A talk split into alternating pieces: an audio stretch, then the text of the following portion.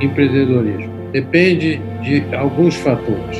O primeiro fator é você entender a demanda que está acontecendo naquilo.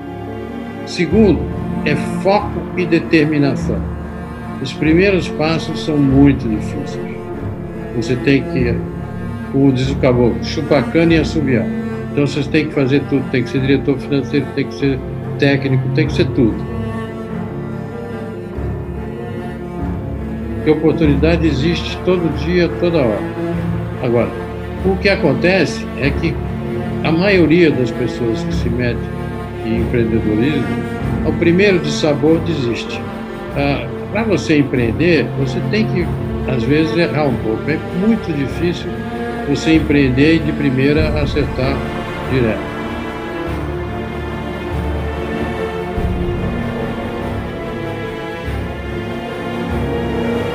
Vai acertar, vai errar, vai acertar, vai errar, mas acaba acertando.